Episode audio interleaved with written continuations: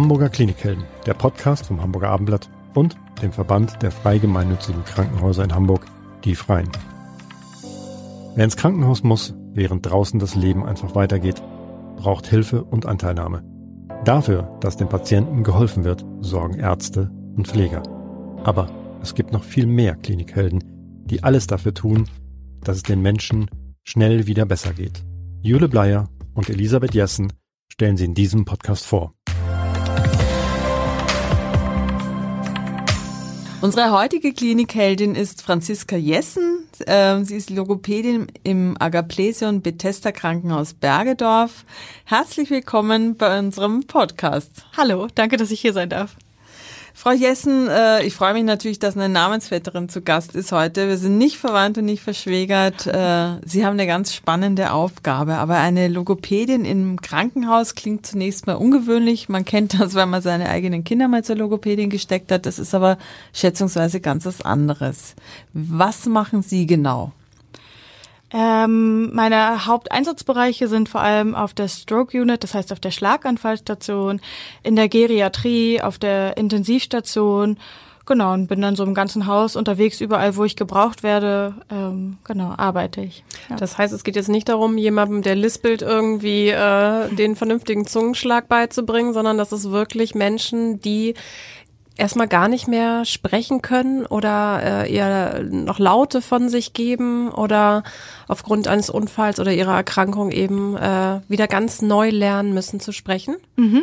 Zum Teil ja, zum Teil ist es aber dann genau ähm, diese Teilhabe wieder im Alltag zu schaffen, bei älteren Menschen vor allem auch, dass man dann zum Beispiel therapeutisches Singen macht, dass Menschen wieder Freude haben an ihrem Leben und wieder mehr teilnehmen können.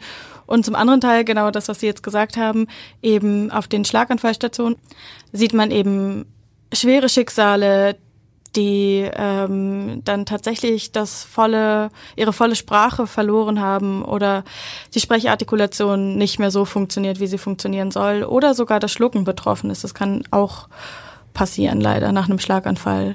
Das ist so, glaube ich, das, womit die meisten Menschen dann zu kämpfen haben, wenn das Schlucken nicht mehr funktioniert. Wie bringt man diesen Patienten denn das Sprechen wieder neu bei? Was für Übungen haben Sie? Wie gehen Sie das an? Mhm. Da gibt es ganz verschiedene Therapiekonzepte und meistens bedient man sich mehrerer Therapiekonzepte und erarbeitet dann mit jedem Patienten individuell ähm, verschiedene Übungen, die dann passen. Das können Übungen sein, die die Zungenkraft zum Beispiel betreffen, dass man ähm, im Grunde in Anführungszeichen grimassieren wieder übt, die Zunge rausstrecken, sie nach rechts und links bewegen, nach oben und nach unten dass man sowas übt. Man kann dann Kraftübungen machen mit einem Spatel zum Beispiel, dass man den Spatel rechts und links an die Zunge hält und genau die Patienten mit der Zunge gegendrücken müssen. Sowas funktioniert. Ähm, es gibt diverse Artikulationsübungen, um die Muskulatur ein bisschen aufzuwärmen.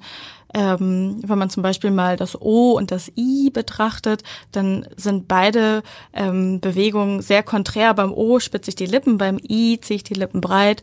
Ähm, das ist zum Beispiel was, was man mit Patienten gut machen kann, die ähm, Mundastschwächen erlitten haben. Das heißt, das Gesicht hängt im Volksmund ein bisschen schief quasi. Und dann kann man äh, genau solche Übungen dafür machen, dass man wieder das Spitzen, das Breitziehen trainiert und so wieder Deutlichkeit entsprechend bekommt. Und fängt man da mit einzelnen Wörtern, also erst mit Lauten und dann mit einzelnen Wörtern wieder an? Mhm, Im Grunde ja. Man ähm, übt nicht jeden Laut einzeln. Man hofft, dass man das schnell überträgt, weil wir haben ja die Sprache schon einmal gelernt. Wir wissen, wie sie funktioniert. Und im Grunde geht es dann wesentlich schneller als bei ähm, Kindern, wo man dann wirklich anfangen würde, jeden Laut einzeln zu erarbeiten. Was sind genau. das so für Worte zum Beispiel am Anfang? Ähm, wenn wir beim O und beim I bleiben, dann nehme ich gerne die Olive als erstes zum Beispiel oder die Violine, genau, wo man sowas schon schön üben kann. Das ist alles gleich mal schön kombiniert. Da haben wir immer gleich beides dabei. Ja. Ähm, Jetzt haben ja viele Leute nicht nur das Sprachvermögen dann eingebüßt beim Schlaganfall, sondern auch die Wörter sind ja nicht mehr da. Wie mhm. holen Sie denn die wieder raus? Das ist doch auch Ihre Aufgabe als äh, Logopädin, oder? Das ist absolut meine Aufgabe, ja. Mhm. Es gibt ganz verschiedene Strategien, die man da dann bearbeiten kann.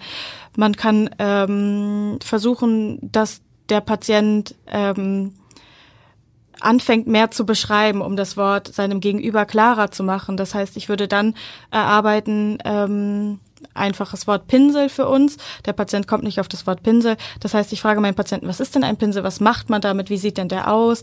Dann sagen die meisten nur, ja, damit kann man malen. Dann sage ich, was ist denn der Unterschied zu einem Stift? So, warum ist denn ein Pinsel kein Stift? Und dann fängt es dann an, ein bisschen schwieriger schon zu werden für die meisten. Genau, dass man dann sich so helfen kann, um so um die Wörter drumherum zu kommen. Mm, genau, das ist eine Möglichkeit. Oder man geht in die andere Richtung, dass man sagt, ähm, mit einem also mit einem Pinsel malt man, das heißt, das ist ein äh, Werkzeug zum Beispiel, dass man dann in die Richtung irgendwie geht. Wie lange brauchen denn die Patienten, bis sie wieder so einen normalen Wortschatz haben? Das ist auch sehr unterschiedlich. Also nach Schlaganfällen ähm, ist ähm, die erste Woche sehr entscheidend, dass da viel passiert. Da passiert so am meisten Regeneration im Gehirn. Und dann haben die Patienten wieder sechs Wochen. Da sollte auch noch relativ viel Therapie stattfinden und immer und immer und immer wieder. Und dann hat man bis zu einem Jahr Zeit, alles, was verloren gegangen ist, wieder aufzuholen. Und dann sagt man, wird schwierig. Und wie viele erlangen ihr Sprachvermögen dann so komplett wieder zurück? Ähm, also ich ja zum Beispiel meine Nachbarin hatte irgendwie einen Schlaganfall, das ja. merkt man überhaupt nicht mehr. Also die hat aber auch wirklich lange Logopädie gemacht, aber der ist alles, alles wieder gut. Mhm. Auch tatsächlich sehr unterschiedlich und sehr individuell, auch wie viele Patienten dann noch dran arbeiten wollen oder nicht dran arbeiten wollen. Es gibt eben auch alte Menschen vor allem, die mit ihren 85 Jahren sagen, boah, brauche ich alles nicht mehr. Ich unterhalte mich sowieso nur noch mit meiner Katze, die versteht mich schon noch, wenn ich nichts mehr Genau. Das muss ja auch sehr frustrierend sein, wenn man so ein, natürlich erstmal so eine Erkrankung hat, aber mit diesen Begleiterscheinungen. Wie gehen Sie denn damit um? Wie motivieren Sie denn Ihre Patienten und Patientinnen? Im Großen und Ganzen erwarte ich so eine gewisse Motivation selbst von meinen Patienten. Ähm, natürlich bin ich dann auch bereit, äh, etwas selber zu motivieren und äh, natürlich es ist halt auch eine Dringlichkeit. Wir brauchen Sprache, wir unterhalten uns jetzt, wir sprechen. Wir haben die ganze Zeit ähm, Sprache, Sprechen um uns. Das ist, glaube ich, eigentlich die größte Motivation für die meisten Patienten, dass wenn man es ihnen deutlich macht, wo überall die Sprache und das Sprechen vorhanden ist. Ich hätte nicht hergefunden, wenn ich nicht lesen könnte, wenn ich keine Zahlen könnte. Dann hätte ich hier die Straße nicht gelesen, dann hätte ich meine Haus, also nicht gefunden. Dann ähm, würde ich jetzt hier nicht sitzen ohne Sprache. Und ich glaube, das ist so die größte Motivation. Und wenn man das den Menschen deutlich macht, dann ähm, kommt die Motivation von ganz alleine, weil dann viele dann doch sagen, ach, hey, mein Arzttermin möchte ich aber schon noch selber machen und dann kann man genau das üben. Oder mein Einkaufszettel möchte ich wieder selber schreiben. Genau. Sie haben das schon angesprochen, ähm, dass Sie bei älteren Patienten ähm, ja auch versuchen, die wieder ähm, mehr so ins Leben zurückzuholen, ihnen wieder den Spaß zu bringen am Sprechen. die kommen dann nicht ja mit einem Schlaganfall oder manche auch im Schlaganfall, aber wie kommen die sonst zu Ihnen, diese Patienten? Dann, äh, die haben dann andere Erkrankungen und man merkt aber, dass sie trotzdem das mit dem Sprechen schwierig ist oder wie kommen die zu Ihnen überhaupt? Mhm. Ähm, genau, ich hatte schon am Anfang gesagt, ein Einsatzbereich ist die Geriatrie. Also im Alter ist es tatsächlich ganz häufig so, dass viele Prozesse zwar normal sind, dass sie abgebaut werden, also dass das Sprachsystem nicht mehr ganz so funktioniert wie bei jungen Menschen, das ist völlig normal. Ähm, genau das gleiche mit der Stimme ähm, die verändert sich einfach auch mit dem Alter. Man muss eben aufpassen, wo ist die Grenze, ab wann wird es ähm, in Anführungszeichen gefährlich, wann ist es wirklich krankhaft verändert und wann ist es noch im Rahmen. Ähm, genau, von daher ist Alter ein großer Punkt. Und ähm, alte Menschen können ja überall liegen. Die können eine neue Hüfte bekommen haben, neues Knie. Die können mit COPD, also mit Lungenkrankheiten zu uns kommen. Die können nach einem Unfall bei uns auf der Intensivstation landen. Das müssen dann nicht mal unbedingt alte Menschen sein, aber wenn es ein junger Mensch ist, der irgendwie einen Zusammenbruch erlitten hat, die Lunge nicht mehr ganz so funktioniert, jetzt beatmet wird, ähm, beispielsweise einen Luftröhrenschnitt hat, das heißt, es wird ein Schnitt in den Hals gesetzt und dort kommt eine Kanüle rein, ein, eine Art Schlauch.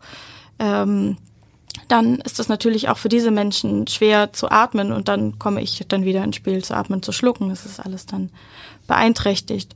Genau, und diese Menschen finden sich eigentlich überall, auch auf der Kardiologie, das heißt äh, herzkranke Menschen. Ähm, ja. Wie groß ist denn Ihr Team? Mein Team besteht aus drei Logopädinnen, einschließlich mir. und äh, aus vielen anderen Leuten, die eben bei mir im Krankenhaus arbeiten, besonders auf der Geriatrie, ist es eben ein sehr großes Team, das sich zusammensetzt aus Pflegekräften, aus Physiotherapeuten, Ergotherapeuten, Ärzten und es ist sehr familiär bei uns auf jeden Fall. Wir sind da alle per Du und arbeiten da alle Hand in Hand in diversen Sitzungen und besprechen uns immer wieder. Von daher habe ich drei, also wir sind drei Logopädinnen, aber ein großes Team. Was haben Sie denn für eine Ausbildung gemacht, Frau Jessen? Eine ähm, Ausbildung an einer Berufsfachschule. Das heißt, ich habe äh, drei Jahre gelernt. Vormittags hatten wir Unterricht, nachmittags haben wir behandelt, hatten dann natürlich eine Logopädin neben uns sitzen, die uns geholfen hat, mit uns Therapiekonzepte überlegt hat, reflektiert hat ganz viel. Genau, und das war meine Ausbildung. Ähm, parallel dazu konnte man an meiner Schule noch ein Studium machen, wo man dann drei Jahre parallel zur Ausbildung studiert hat und dann noch anderthalb Jahre dazu. Ähm, genau, und hätte dann einen Bachelor gehabt. So habe ich mein äh, Examen jetzt gemacht. Und das Gute ist. Ach, Sie haben auch noch einen Bachelor und top? Nee, leider nicht. Ach Den so. habe ich nicht gemacht. man hätte ihn machen können. Okay. Genau. Warum haben Sie sich für die Arbeit im Krankenhaus entschieden und nicht in der Praxis? Mhm das ist eine eher persönliche Frage, weil ich bei meiner Ausbildung gemerkt habe, dass ich sehr gerne mit Kindern arbeite, sehr gerne mit Kindern spiele, aber sie nicht gerne therapiere, weil ich einfach da noch zu sehr selber äh, Kind war und einfach zu nah dran. Ähm, und jetzt habe ich einfach gemerkt, ich arbeite gerne mit Erwachsenen. Ich komme da besser klar, ich kann da besser therapieren. Es ist eine andere Motivation auch schon da ähm, als bei Kindern, die man dann ja oft nochmal dazu bringen muss und aber es nicht so deutlich machen, sondern mehr so durch die Blume, dass wir jetzt mal üben.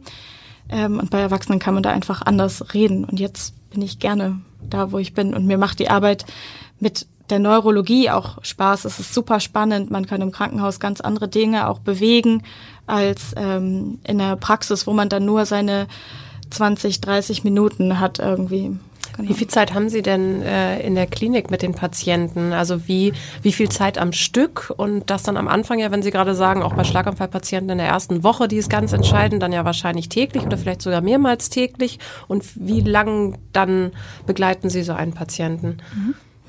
Ähm, auch sehr unterschiedlich. Also manche Patienten sehe ich nur zehn Minuten und dann sage ich, ist alles gut, alles fein. Ähm, und manche Patienten sehe ich dann tatsächlich täglich. Auf der Schlaganfallstation ist das so bei uns. Und da ist es auch, je nachdem, wie viel Bedarf ist, bin ich dann da von 20 Minuten bis 45 Minuten ähm, genau, und muss dann einfach schauen, wie ich damit auch zurechtkomme, weil natürlich ist auch äh, wie überall in der Logopädie Personalmangel und man bräuchte eigentlich noch so viel mehr Zeit, um so viel mehr zu erreichen. Und es wird leider dann doch recht wenig bezahlt. Und äh, man muss dann einfach schauen, wie man seine Zeit gut aufteilt für alle Patienten. Und so bleibt oft einfach zu wenig Zeit, was aber einfach ein großer Fehler im System ist und was ähm, die Arbeit manchmal ein bisschen frustrierend macht, wenn man nicht die Zeit hat und nicht die, die Kollegen hat, die die Zeit haben, um dann da mitzuhelfen. Also ähm, ich glaube, bei uns läuft es noch recht gut im Krankenhaus, aber wenn ich das von anderen Kolleginnen höre, dann ist es oft sehr schwierig, weil eben überall einfach die Leute fehlen und die Zeit fehlt und ähm, man muss sich so viel mehr reinhängen. Und ich bin eigentlich ganz froh, dass ich mir viel Zeit nehmen kann und dass mir viel Zeit gegeben wird in meinem Krankenhaus und ich da einfach mit den Ärzten mich so gut verstehe, dass wir da einfach viel verändern können. Wachsen einem denn manche Patienten besonders ans Herz? Oh ja. Ja, ja total. Welche sind das und warum? Mhm. Ich habe gerade einen äh, Patienten bei uns, der hat eben einen Luftröhrenschnitt, den ich am Anfang schon erklärt hat, hat jetzt so eine Kanüle im Hals, wenn man so eine Kanüle im Hals hat, dann kann man nicht sprechen, mhm. weil man den Luftröhrenschnitt meistens unter dem Kehlkopf hat. Da kommt dann keine Luft durch den Kehlkopf und im Kehlkopf wird die Stimme erzeugt und da äh, scheitert es dann dran. Und ähm, diesen Patienten betreue ich schon sehr lange.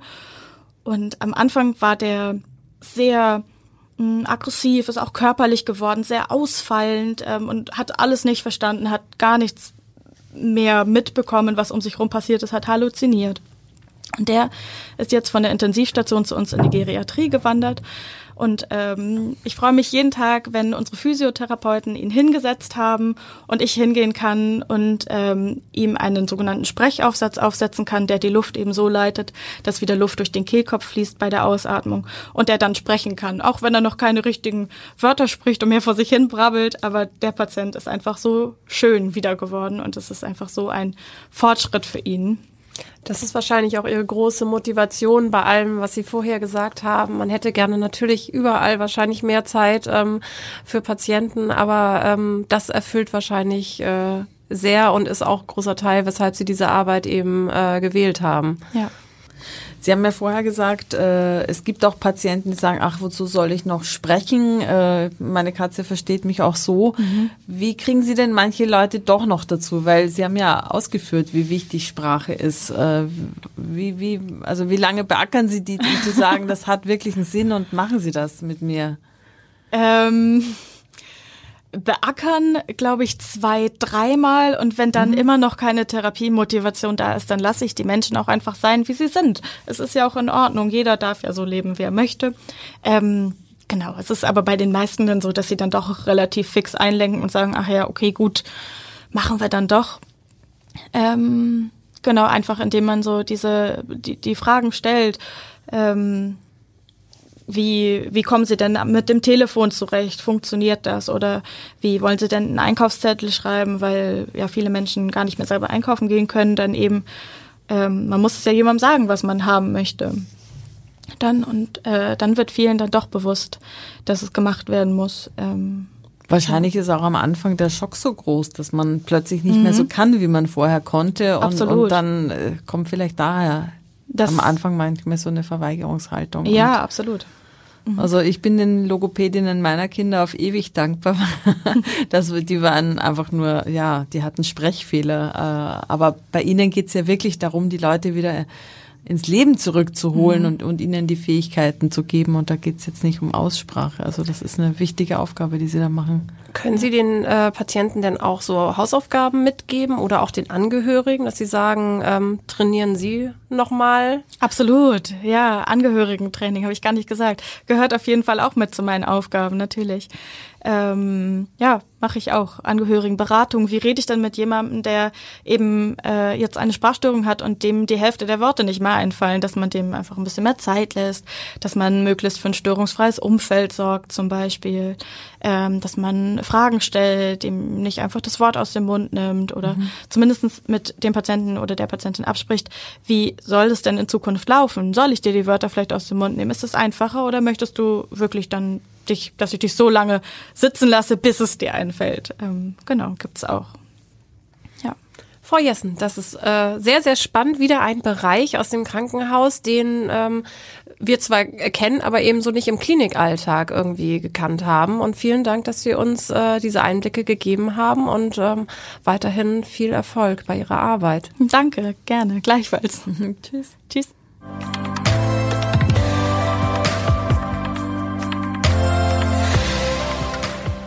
Weitere Podcasts vom Hamburger Abendblatt finden Sie auf abendblatt.de slash podcast.